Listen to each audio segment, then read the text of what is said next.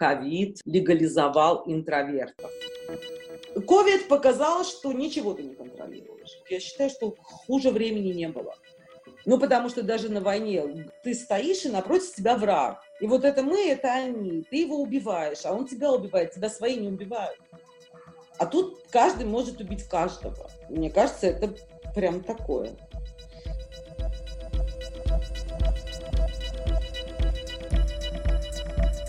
Всем привет! И это открытая запись подкаста «Не пустой звук». Это подкаст, в котором мы вместе с представителями некоммерческих организаций и проектов обсуждаем разные социальные проблемы и вообще думаем, как жить.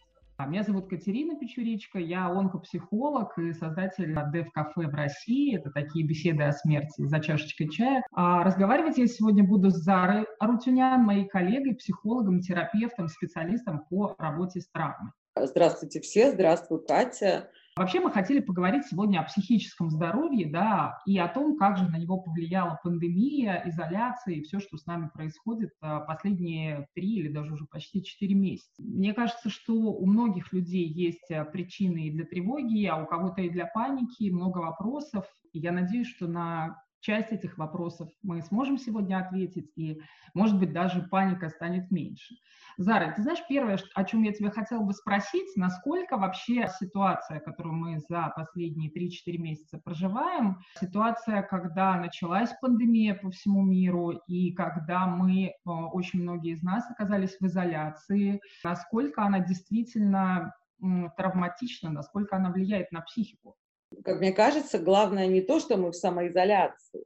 Это второй вопрос, почему это чудовищно повлияло. Я буду говорить сильные слова, потому что я много видела. Да?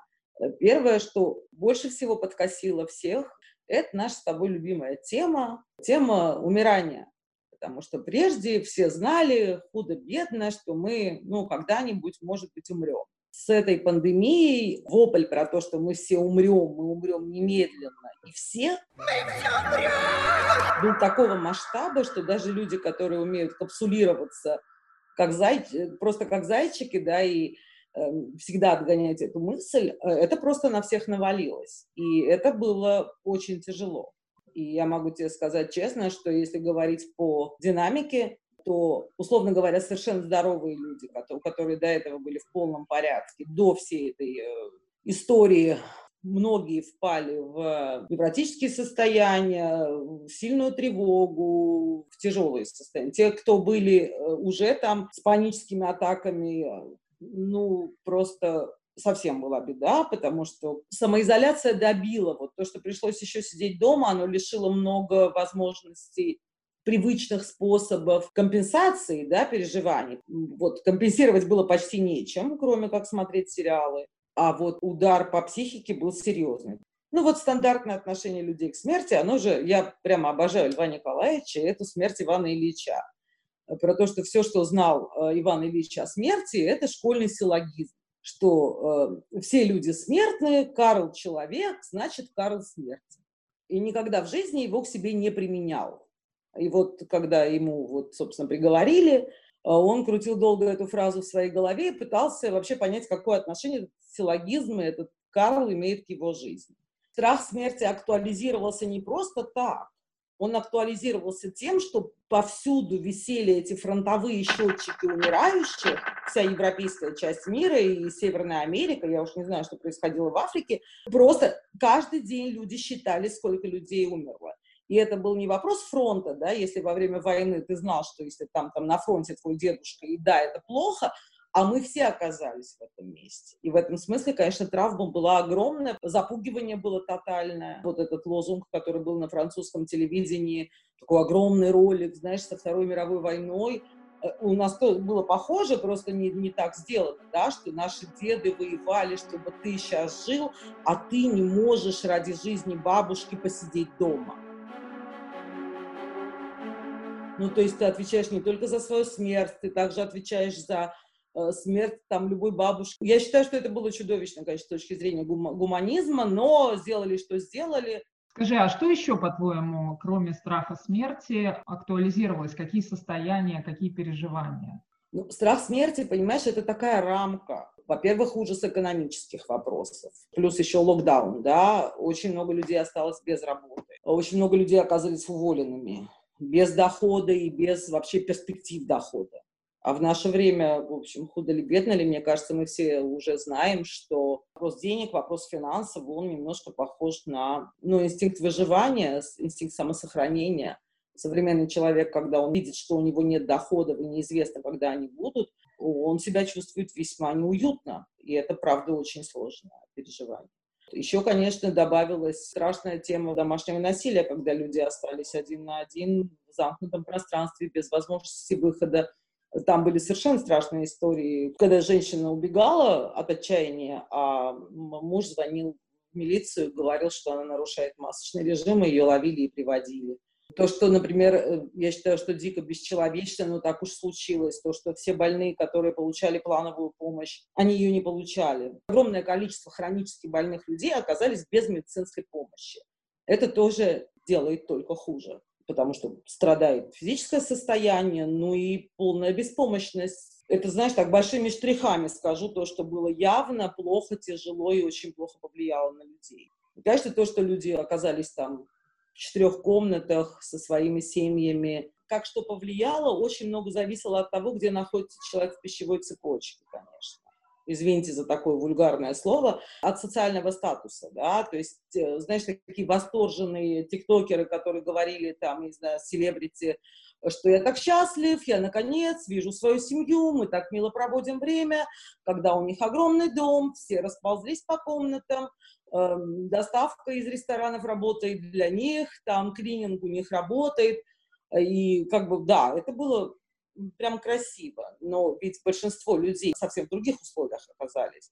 Например, в однушке, там, с тремя поколениями, там, больные э, старики, там, э, среднее звено, да, муж, жена, которые давно друг друга не видели чаще, чем раз в месяц, деточки, которые тоже особо не привыкли с родителями, то есть, а все-таки большинство нашей страны не живет в, в огромных коттеджах, да, и это сложное испытание. Некоторым повезло. Я даже знаю людей, которые по итогам самоизоляции очень впечатлены тем, какой у них прекрасный супруг, или, например, какие у них прекрасные дети. Скажи, а вот все, что с нами произошло да, за эти 3-4 месяца, какова степень серьезности влияния этого опыта? То есть может ли речь идти, я не знаю, о ПТСР каком-нибудь там, посттравматическом стрессовом расстройстве? То есть это по уровню события как бы соотносимо? да, потому что это такая огромная коллективная травма. И в этом смысле вот есть только одна отдушина, да, вот это любимое очень мною чувство, которое помогает выживать, это называется чувство принадлежности. Ну, это когда там горе произошло только с тобой, ты в отчаянии, а когда у тебя вся вот есть целое сообщество людей, которые переживают это горе, да, это как-то разделяет немножко. Ну, в этом смысле чувство принадлежности ко всему цивилизованному миру, это было единственное позитивное. А все остальное была огромная коллективная травма, и это правда был как психоз. То есть они это нагнетали, вот средства массовой информации, просто, это, это была шизофрения в чистом виде. Ну, потому что даже вот достаточно вот этой Всемирной организации здравоохранения, ну, в любом нормальном мире их бы лишили квалификации, потому что в день по пять раз они говорили, носим маски, не носим маски, носим перчатки, не носим перчатки ну, это прям чистая шизофрения, ты не знаешь вообще, куда бечь, что делать, да, вот люди послушно готовы выполнять инструкции. Там переносчики, не переносчики. А вот тут коты не переносчики, а вдруг раз одна кошка зовет, все, все давай вешаться своих котов, я не знаю, сбакривать. Э, то есть по уровню травмы, я думаю, что ну, ничего похожего в моем поколении не было. Понимаешь, это не экономический кризис, когда там доллар стоил там 13, там 3 рубля, а потом 30. Это было неприятно, противно, плохо, тяжело. Это тоже была большая встряска. Но это не сравнить. Тут же не доллар, тут же не булочка. Тут мы или живем, или умрем. Эти жуткие фотографии, карет скорой помощи, эти чудовищные видео людей, которые... Ну, я, я не знаю, как это можно было сделать. У меня много жалоб. Я понимаю, что была цель всех перепугать, всех перепугали твоя формулировка, как это повлияло, и вот э, формулировка нашей встречи, как ковид повлиял, э, он еще влияет. Мы же сейчас все сидим, и нам угрожают второй волной. Это не конец фильма. Все еще продолжается. Мы пока можем, возможно, наверное, говорить только о первом ударе, да, как мы его переварили, как мы его выстояли, а кто-то не выстоял. Мы внутри этой истории. Да, я не сомневаюсь, конечно, что мы все еще внутри. А, ну, в чем могут проявляться последствия, которые уже тех месяцев, которые мы пережили, да, как, а, по-твоему, люди поймут, что у них, не знаю, депрессия, что с ними что-то не так? Ведь люди очень ждали, да, чтобы вернулась эта жизнь нормальная, когда же она вернется. И вот вроде бы она вернулась, еще и лето, и нам вдруг чуть-чуть хочется, чтобы нам стало хорошо, и как всегда. Мы можем, как всегда, или все равно в нас будет что-то зудеть, гудеть э, во всех э, поголовно? Во-первых, далеко не все вышли. Странный фокус, который у нас происходит с, э, ну, с властью, что никто не верит, да, что все обошлось. И, собственно, сам способ, каким нас, нам сказали, можно на улицу, да, там, через парад. Огромное количество людей сказало, что мы не выйдем, мы, потому что мы вам не верим, и мы будем сидеть дальше. Например, там там западные страны говорят официально, буквально, я опять же по клиентам своим сужу, что раньше, чем через год или два, мы не вернемся к нормальной жизни. Те, которые побежали на улицу, конечно, э, лето, там улыбки, кафешки, открыто, да, эти люди наслаждаются, и я прям специально каталась по Москве, когда нас всех отпустили, и я получила огромное удовольствие, я весь центр объездила, все бульвары, набережные, все на свете, и вот люди, они идут в масках, в перчатках, на скейтах, на велосипедах, и вот, знаешь, такой этот выдох был, что вот мы на улице, без этих QR-кодов, без этой полиции, ну вот без всего этого кошмара, да, А как отслеживать? Знаешь, ну, как, как любая травма. Ну, по крайней мере, по известной мне статистике, вот травма травмой, а ПТСР достается, ну, там, примерно не всем, кто пережил травму, а говорят о примерно цифре 30%. На всякий случай скажем, что ПТСР – это посттравматическое стрессовое расстройство. Но и как событие то, тоже мы знаем, что надо, чтобы прошло время, полгода-год, и тогда мы можем говорить о том, осталось пролонгированные последствия травмы, есть ПТСР или его нет. Поэтому сейчас сложно диагностировать. Но народ, сейчас такое время, ты знаешь, все настолько психологизированы, и в этом есть тоже положительное, что люди очень быстро замечают депрессивное настроение, агидонию, параноидальные страхи, э, там, тревогу, люди очень много говорят о тревоге, да, вот у меня тревога, у меня тревога. Многие тревожатся до сих пор выходить из дома, заходить в лифт, очень аккуратно всех обходят. Люди боятся друг друга. Они остались очень напуганными. И как с этим справляться, не знаю. Потому что те, которые не очень пугаются, они, конечно, все с радостью побежали обниматься. Кто мог подумать, что такой волшебный ресурс, как обнимашки, у нас отнимут? Ну, страшный сон, но отняли. И редкие люди обнимаются. Самые смелые обнимаются и пытаются это как-то компенсировать. Ну вот скажи, ты говоришь, что некоторые люди продолжают сидеть, продолжают не обниматься, или многие, мы не знаем действительно а, многие. статистику, да, многие, видимо. Но это же хорошо, да, то есть люди нашли для себя способ, каким образом им снижать тревогу, справляться а, или думать, что они справляются, да, контролировать ситуацию, а, то есть э, если это есть, это хорошо или нет?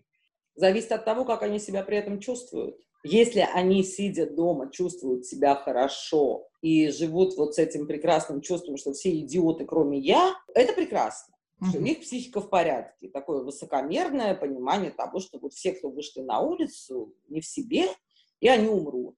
А я вот буду сидеть дома, и я буду жить вечно. С точки зрения психологического состояния это прям очень ресурсно. Они в порядке. Труднее всего, как всегда, тем, кто в центре. Те, кто вышли, но боятся. Которых, например, заставили прийти в офис, а они не хотели. Как бы вынуждают идти в офис, а они боятся ну, как бы хотят и не хотят. Вот знаешь, это вот междинное место, оно очень тяжелое, когда очень много сомнения. Вот это мое любимое слово – амбивалентность. То есть вроде как тебе и на волю хочется, и в кафешку хочется, и страшно. Сложнее всего, конечно, вот сейчас этим людям. Или тем, у кого, например, дома есть пожилые. Это такая тяжелая зона, потому что человек хочет выходить, он готов выходить, но страх убить бабушку очень затрудняет свободу передвижения. Ну, или любые э, люди из группы риска. Вот это, наверное, самое сложное место. И там более сложное решение. Скажи, от чего вообще зависит, насколько сильное влияние оказывает такая ситуация? То есть вот ты сейчас сказала, да, что а кто-то уже уверен, да, что мы, мы выздоровели или все будет хорошо и ходит, да, или кто-то спокойно сидит и считает, что он защищен теперь сидя дома, да, а кто-то мечется им тяжелее всех, как-то можно себя перевести из категории мечущихся а, в категорию одних из тех уверенных? От чего зависит, как на меня влияет и как я реагирую? Это как-то с, с привычными способами реагирования связано? Или здесь а, совершенно нетипичная ситуация и способ реагирования такой же нетипичный? Ну, ситуация, как сказать, она вроде нетипичная, но в общем типичная. В большей степени э, люди, которые принадлежат к моей любимой когорте слабоумия и отвага, и которые убеждены, что они все равно умрут, вот они и ходят на улицу. Ну а что, все равно там, знаешь, как это, всем смертям не бывать, а одной не миновать. Ну это такая вот парадигма, да, это такая почва под ногами, она есть далеко не у всех людей. Ну, то есть они всегда жили в этой парадигме? Я по своим знакомым могу сказать, что все, кто убеждены, что они умрут, они вот вышли на улицу. Слушай, ну я убеждена, что я умру, я сижу дома практически все время.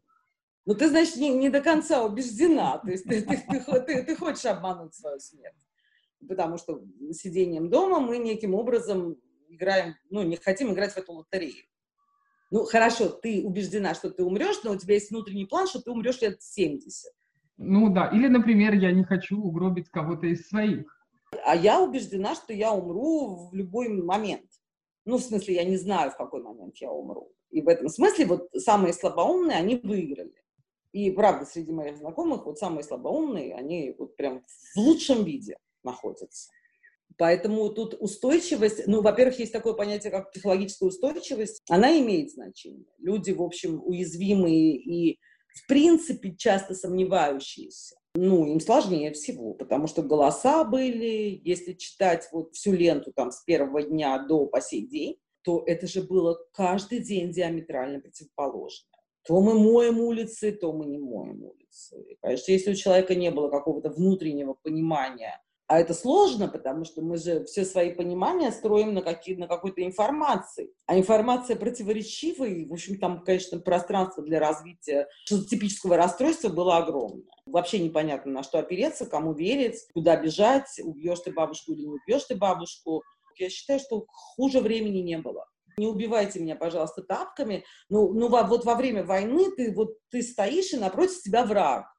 И вот это мы, это они. Ты его убиваешь, а он тебя убивает, тебя свои не убивают. А тут каждый может убить каждого. Мне кажется, это прям такое сложное испытание. еще, мне кажется, люди разделились. Люди начали испытывать ненависть или какие-то еще негативные чувства к тем, кто не в их парадигме, да, это тоже, мне кажется, здоровья не добавляет. Ну, ты знаешь, вот можно было судить по ленте, э, что вот уровень раскола я бы могла сравнить только с уровнем раскола в 2014 году, когда возник э, Крым. То есть баны, разбаны, расфренды, это все было такой же мощности и силы. Ну, это вот условно эти две партии называются э, ковид-диссиденты и ковид-шизофреники. И это, конечно, было, было просто мясо. Это было смертоубийство, и действительно пролегало по семьям, пролегало по дружбам. Но это такое дополнительное было усложнение конструкции. И я видела сама такую сцену в автобусе, когда одна женщина просто на всех рычала, наденьте маски, что в транспорте надо в маске. И я, я послушно надела. Я, я-то надела именно из соображений, ну, как бы не тревожить людей. Ну, я же гуманистка, то есть я сама по себе могу умереть, но чтобы людям было спокойнее, вот я надену все, чтобы, ну, лишний раз не волновались. Но весь автобус просто, все смотрели на нее, типа, ну, тетенька, ну, я же понимаю, что ей сложно, она очень невротизирована. То есть это продолжается и, наверное, будет продолжаться.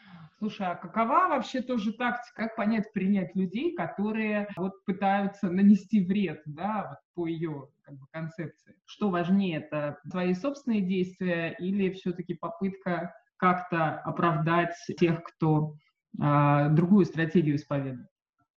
Понимаешь, в чем дело? Тут э, ну, ну, сложно давать рекомендации, но я тебе могу сказать, что среди моих клиентов те люди, которые по-прежнему сильно боятся COVID, э, как это не грустно, они продолжают деньги тратить на такси, и я считаю, что это самое экологичное решение.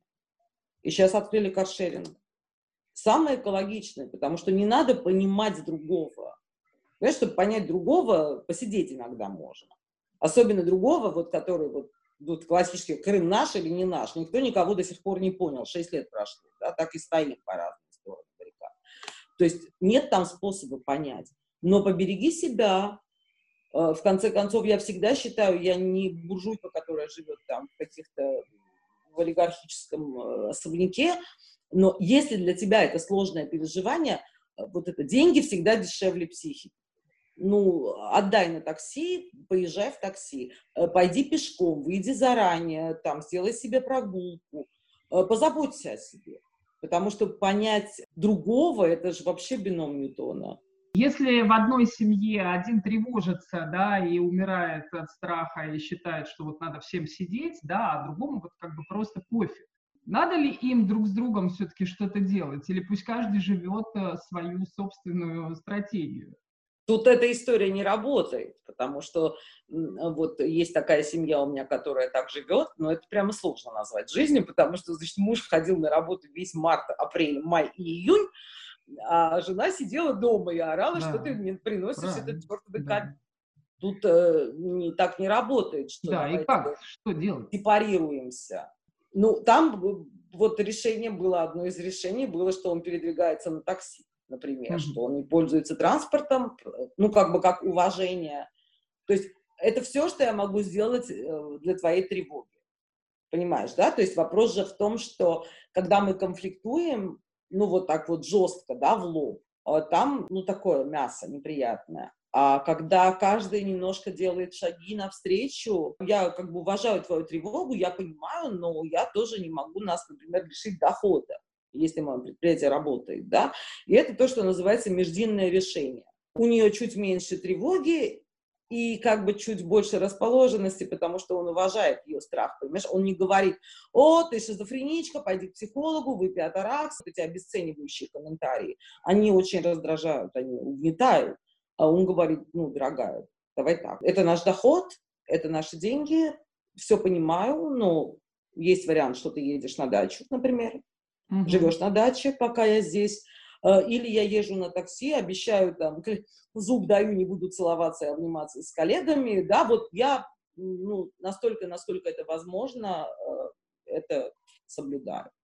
Ну вот как, как в любом конфликте всегда есть место для междинных решений но они появляются только тогда, когда есть взаимное уважение. Если брать эти лагеря ковид-шизофреники и ковид-диссиденты, там очень много взаимного презрения. То, то есть вот на, на месте, где есть уважение, люди могут встретиться и как-то уже начинать то, что называл Михаил Сергеевич Горбачев, конструктивный диалог.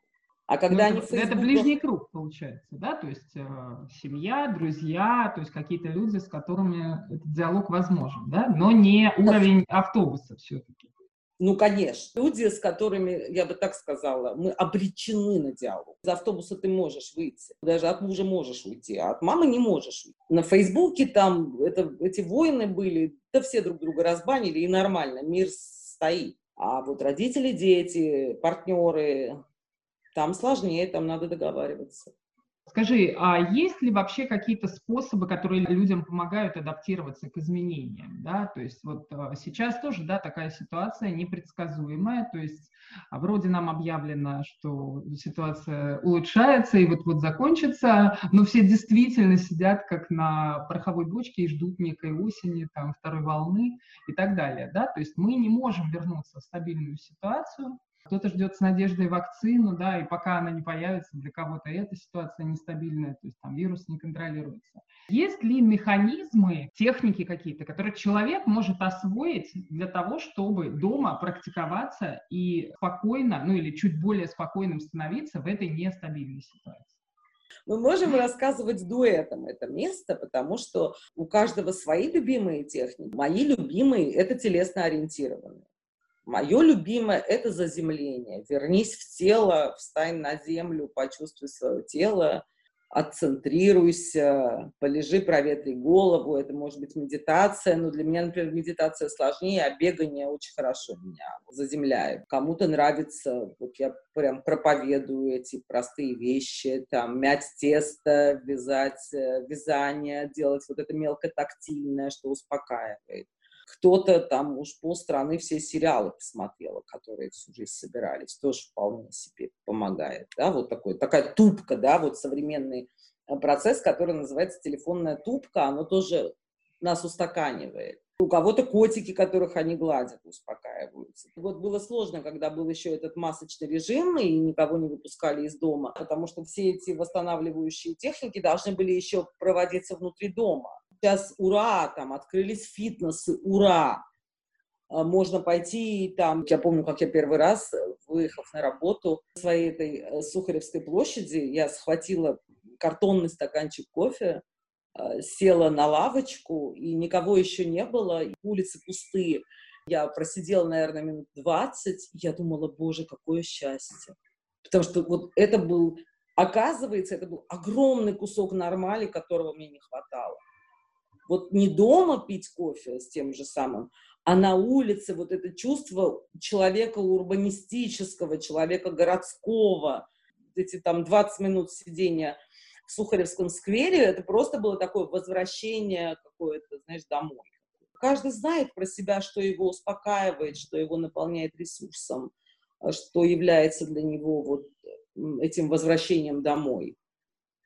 Вот. А ты расскажи свои, что ты любишь. Я тоже, да, я могу рассказать свои. Ну, я всегда за поиск, во-первых, смыслов, э, которые не меняются для тебя, что как бы не менялась внешняя ситуация. То есть я люблю какие-то внутренние вещи, которые для меня всегда, например, опоры и всегда неизменные.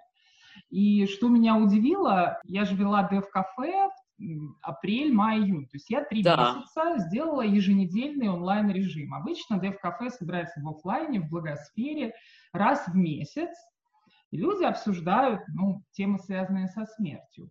Здесь оказалось, что, во-первых, онлайн-режим более востребован и доступно, понятно, людям из разных а, регионов и даже стран, а во-вторых, абсолютно экзистенциальные темы стали подниматься. Как я поняла, люди с этой изоляцией, да, они утратили очень много своих ритуалов привычных. Очень много пострадало людей, например, которые, ну, мне кажется, это больше, конечно, с, за рубежом связано, которые не могли, например, похоронить э, своих близких. И то, что всегда было доступно, это проводить людей в последний путь, да, а тут вот эта простая и очень безумно важная вещь, она вдруг стала недоступна. С одной стороны, да, это очень фрустрировало людей, с другой стороны, они начинали как-то сближаться, как я поняла, вот по-родственному. То есть mm. люди больше общались, люди как-то э, стали созваниваться, и вообще всякие контакты с родителями, со старшим поколением, они усилились. То есть это действительно, как ты сказала, когда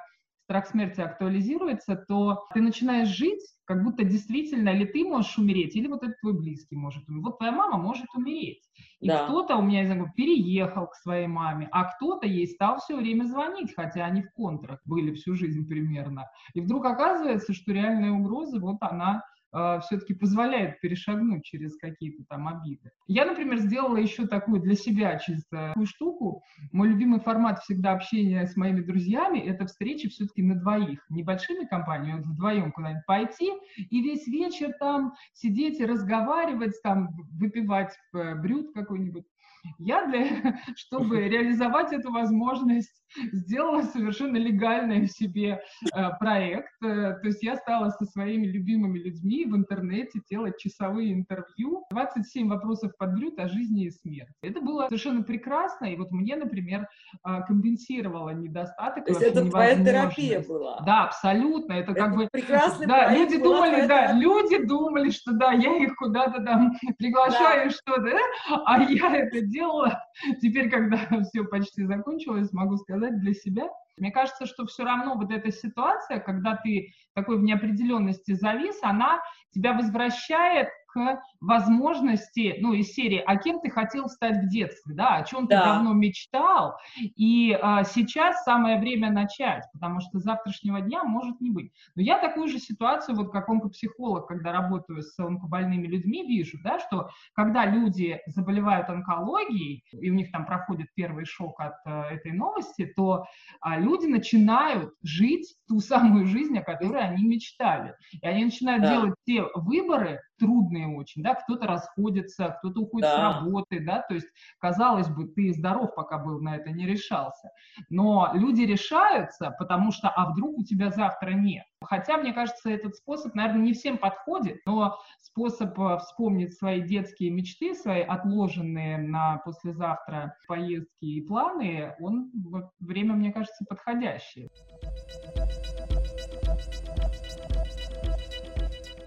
Слушай, ну вот так как грядет вторая волна, можно ли к ней подготовиться? Может быть, не ко второй волне ковида, да, а вообще к каким-то таким непредвиденным и неконтролируемым ситуациям. Вот сейчас у нас появился этот опыт, да, в котором мы каждый что- что-то для себя делаем. Есть ли смысл как-то готовиться к грядущим вот этим внезапным и неуправляемым ситуациям? Я как это, тут не как психолог, а как гражданин могу ответить, а потом ответить как психолог. Как гражданин я считаю, что не надо избыточно перенапрягаться, пытаясь разрешить послезавтрашние проблемы. Жизнь не так достаточно сложна. Такое мое мнение. Но опять же, как психолог, я понимаю, что вот в принципе тревожные люди, они потому и тревожные, что они постоянно пытаются все контролировать. И в том числе послезавтрашние проблемы. И в том числе то, что никоим образом они не могут влиять. То, на что они никак не могут влиять. В принципе, этот первый огромный стресс, это было, мне кажется, самое сложное. Ну, потому что это была прямо шоковая травма. Баба! Бах-бах! Трах-трах! Тарарах! Тарарах! Ваше Величество! Я думаю, что такой силы удара уже не будет. Посадят нас снова дома, это будет снова дома. Фу, неприятно, фу, елки-палки, но не так будет. То есть, в принципе, если этот чудовищный опыт дал человеку некое признание своего бессилия, это должно понизить уровень контроля у контролера. Ну, то есть ты жил-жил, все всегда хотел контролировать. И, в принципе, если у тебя были достаточно покладистые и близкие, а ты был достаточно авторитарным, то, в общем, эта машина работала. Ковид показал, что ничего ты не контролируешь. И вот в этом месте, как люди это воспримут. Вот если люди это переработают именно с точки зрения, что что ты не делай, большая часть вещей не подконтрольна тебе. Это то, что в народе называется мудрость. Признание своего бессилия, понимание ограниченности своих возможностей, понимание того, что вот отсюда до сюда я могу что-то делать со своей жизнью, а дальше стихия. Вот мне кажется, в ситуации со второй волной можно спокойно говорить, что я ничего с этим не могу делать. Никто с этим ничего не может делать.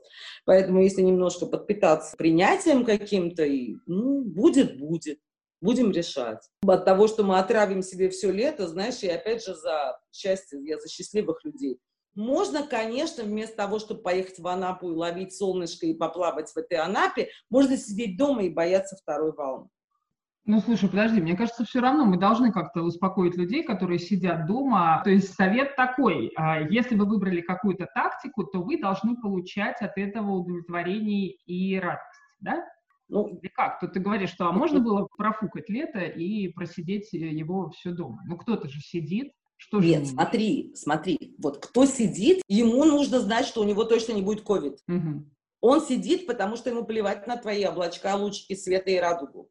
Мгм. Он сидит и борется за жизнь. И он в порядке. Ну, в смысле, это борьба, это тяжело, но в нем есть конгруентность. Но те, кто, в принципе, склонны найти красоту в любом моменте, как ты, конечно, ну, лучше поймать этот кайф, чем сидеть там до осени и дрожать. Вот что я могу сказать всем людям, кто сидит дома. Когда я говорю про радость и счастье, во-первых, не та обстановка, да, про радость и счастье, тут весь мир чуть не помер. Я, я говорила про то, что нет смысла бояться того, что ты не можешь предупредить. Мы ничего, никто из нас в отдельности, и даже целая огромная Всемирная организация здравоохранения не может сделать ничего, кроме того, что сидеть на берегу и ждать, будет вторая волна или не будет.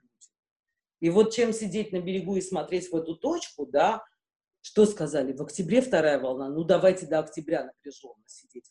Чего, на ноябрь перенесли, давайте и до ноября не мешать. Мое мнение, что то, что точно от тебя не зависит, лучше стараться игнорировать. Скажи, надо ли помогать близким, особенно пожилым или детям, я не знаю, надо ли что-то делать для того, чтобы, не знаю, их уберечь или наоборот поддержать их в их уверенности, что все хорошо и закончилось, и мы не умрем. Насколько тут вот э, ты рекомендуешь вкладываться вот в это здоровье окружающих, ну, по крайней мере, ближнего круга? Ну, Кать, ну, на, надо помогать близким. Понимаешь, вопрос помощи у меня, например, в, в моей картине мира его не существует. Если у тебя есть силы, помогай. Если вы сами уже кверху ножками лежите, бегите в аптеку, покупайте мои любимые Атаракс, Финивуд, Феназепам, в крайнем случае Адаптол, пейте, чтобы выдыхать. То есть сначала все-таки себя нужно привести в чувство. Ну, конечно. Нет, это заповедь. Это заповедь, маска на себя.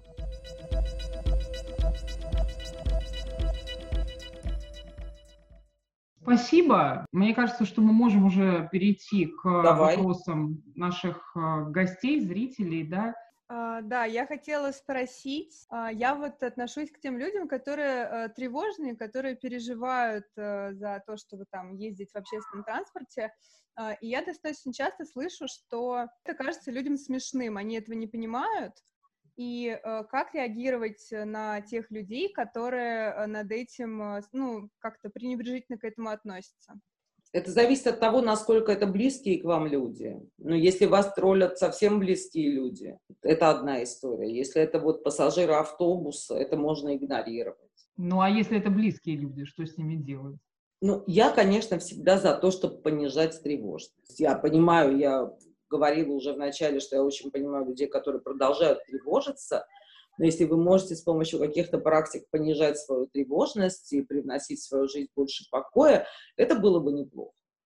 Если ваши близкие вас прямо вот троллят, троллят, и это вас оскорбляет, обижает, то тогда надо просто садиться и разбираться и говорить, что так не годится. Ну, потому что в этом нет уважения, и это доставляет дополнительные страдания. Обычно просто э, говорят, если я там отказываюсь куда-то идти, например, а мне говорят, да ты чего, уже давно все в порядке, хватит. Ну, не в агрессивной форме, просто а, немного так э, с насмешкой. Знаете как, вы можете придумать какую-нибудь другую легенду ну, чтобы убрать репутацию очень тревожного человека, там, придумайте себе дела. Ну, скажите, что я бы с радостью, но д-д-д. Ну, чтобы этого стало меньше. Если это какой-то узкий круг достаточно близких людей, то можно сказать, знаете что, ребята, я, конечно, все понимаю, что вы тут бесстрашные все рыцари Айвенги, но можно мне тоже немножко уважения? Ну, усугубить конфликт, ну, не усугубить, а перевести это в поле конфликта потому что такой вот троллинг такой легкий, ну, как будто бы мы ничего плохого и не сказали. Но раз вы задаете такой вопрос, значит, у вас уже болит. А если у вас уже болит, наверное, стоит об, ну, обострить, сказать, давайте прекратим. Я вот вас не заставляю сидеть дома, да? Mm. Мое любимое, знаешь, в каждой точке. Конституционные права. Вот мое конституционное право с вами не ходить, а ваше конституционное право ходить, куда вы хотите. Ну, неважно, как вы это назовете ну, чтобы восстановить какой-то баланс, если вы чувствуете его отсутствие, если вы чувствуете, что над вами глумятся или там троллят. Маленькое обострение, просто чтобы расставить точки. Угу, спасибо. Спасибо. Мы поедем дальше. Значит, от Елены вопрос. После месяца самоизоляции я поняла, что не такая уж и общительная, хотя всегда любила, как мне казалось, быть в гуще событий и внимания. И теперь меня это тревожит. То ли я всю жизнь жила как-то не так, то ли сейчас что-то не то происходит. Как справиться с этим ощущением и вернуться в русло? Ты знаешь, я тут с радостью просто отвечу, что, конечно, ковид легализовал интровертов. Это время интровертов. Я за последние 50 лет, когда экстравертность была навязана как социальная норма, когда каждый должен был общаться, улыбаться, иметь кучу социальных контактов. Этот карантин, эта пандемия, безусловно, сделала интровертов легальными. Просто как это, возрадуйтесь, аллилуйя, ваш час пришел. Я не знаю, почему вы всю жизнь улыбались, я знаю, что нас всех так дрессировали. Сколько людей зашло в мой кабинет, знаешь, таких гармоничных, прекрасных интровертов, которым никто не нужен, которые заходили и говорили, у меня столько проблем с коммуникацией. И пока я их не ставила лицом к лицу к тому, что, а может, вам и не надо столько коммуникации, сколько вас заставляют мир вокруг, да, то есть это внутреннее чувство стигмы всех интровертов. Вот я сейчас очень рада, потому что случилась дестигматизация. Э, я могу сказать выгодополучателей от карантина, если они не были тревожными и боялись COVID. Те, у кого не было детей, child-free, э, те, у кого не было ну, большой семьи, те, кто жил в нормальных, uh-huh. качественных условиях, те, кто сохранил зарплату, потому что тоже важно, и те, кто интроверты. Это вот счастливчики. Автору вопроса, наслаждайтесь. Да, действительно, возможно, вы выученный экстраверт, потому что нас всех, как правша-левша, вот была левша стигматизирована, всех переучивали. Вот сейчас для меня этот день, когда настал, что интровертом тоже можно быть, это достойные члены общества, и не надо их за это мучить. Да, я тоже много раз слышала, что интроверты выдохнули и сказали, боже, теперь мы нормальные, теперь да, это все вообще... как мы, а не то, чтобы... А не то, что мы всю жизнь да. стеснялись, да. Еще один такой вопрос, э, размышление, которое я тоже, кстати, не раз слышала уже от своих знакомых. Со страхом думаю о возвращении в социум на регулярной основе, но не из-за вируса, а скорее из-за психологической изоляции. Человек поделился тревогой. Есть у тебя тут какая-то рекомендация? Знаешь, у меня там есть очень много надежды, что вот вся эта история с COVID очень много изменит в том, как мы жили и работали. То есть очевидно, что, например, огромное количество работодателей, которые давно могли бы на удаленку переводить людей, сейчас, так сказать, почувствовав вкус неоплачивания аренды офисного кофе и прочее это дребедение, так и оставят их на удаленке. Вот тоже не надо заранее тревожиться, потому что можно говорить уже о том, что, например, если моя работа позволяет, я буду оставаться дома, я буду, я думаю, работодатели будут этому рады. Мы не вернемся в тот же мир у нас появилось больше выборов. То есть раньше, если ты работаешь, ты обязан каждое утро приходить на предприятие, здороваться со ста людьми, которые тебе не симпатичны, да, и вот эта большая социализация, ее было очень много. Да, но смотри, вот сейчас люди пишут обратно, тут как будто мы за этот короткий срок так привыкли к вот этому одиночеству, ограниченному количеству контактов и а, возможности это все регулировать, да, то есть тебе да. звонят, а, ну, или там пишут, ты же можешь не ответить. Ты психологически теперь понимаешь, что во что-то ты все равно вернешься, да, ну, кто-то и на работу выйдет, э, а тревога остается теперь возвращение вот в это. Ну, просто выходите медленно, делайте все потихонечку. Там для начала ходите на работу. Для начала, например, очень многие офисы, я знаю, работающие люди, они выходят даже в офисы весьма экологично. То есть два офисных дня, остальные мы продолжаем сидеть дома. В этом смысле есть очень много вариантов именно не внутреннего решения проблемы. Да, я понимаю, что люди спрашивают про внутреннее, но есть очень много внешних решений и надо ими пользоваться, э, что можно торговаться с работодателями. И работодатели очень к этому открыты, и это так. Вовсе не обязательно сразу бежать на все тусовки, на которые вас зовут. Делайте с удобной для вас скорость. Не, не надо вот бежать прямо сразу. То есть скорость должна быть уютная. Я тут очень тебя поддержу в том, что мне тоже кажется, что вот психологический комфорт вообще и вот это психическое такое уравновешенное состояние, оно в очень многих ситуациях но если не важнее, то как минимум так же важно, как вот э, попытки там не заразиться ковидом. Да? Во многих ситуациях важно поискать какой-то а, способ, тактику э, и, я не знаю, место для себя, в котором ты все-таки будешь себя психически чувствовать уверенно, ровно, Спокойно. да, и, э, и тебя не будет вот бесить и выводить из себя, да, там, чьи-то попытки. То есть это, это очень важная задача, которую сейчас у нас есть возможность решать, э, пока лето, и пока нас немножечко отпустили, да?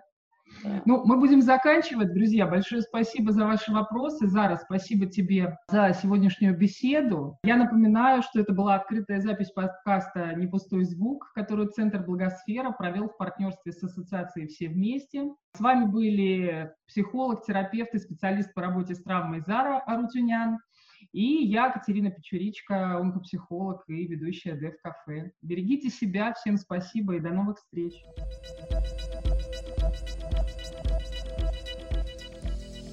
Этот подкаст создан с использованием средств гранта президента Российской Федерации на развитие гражданского общества, предоставленного Фондом президентских грантов.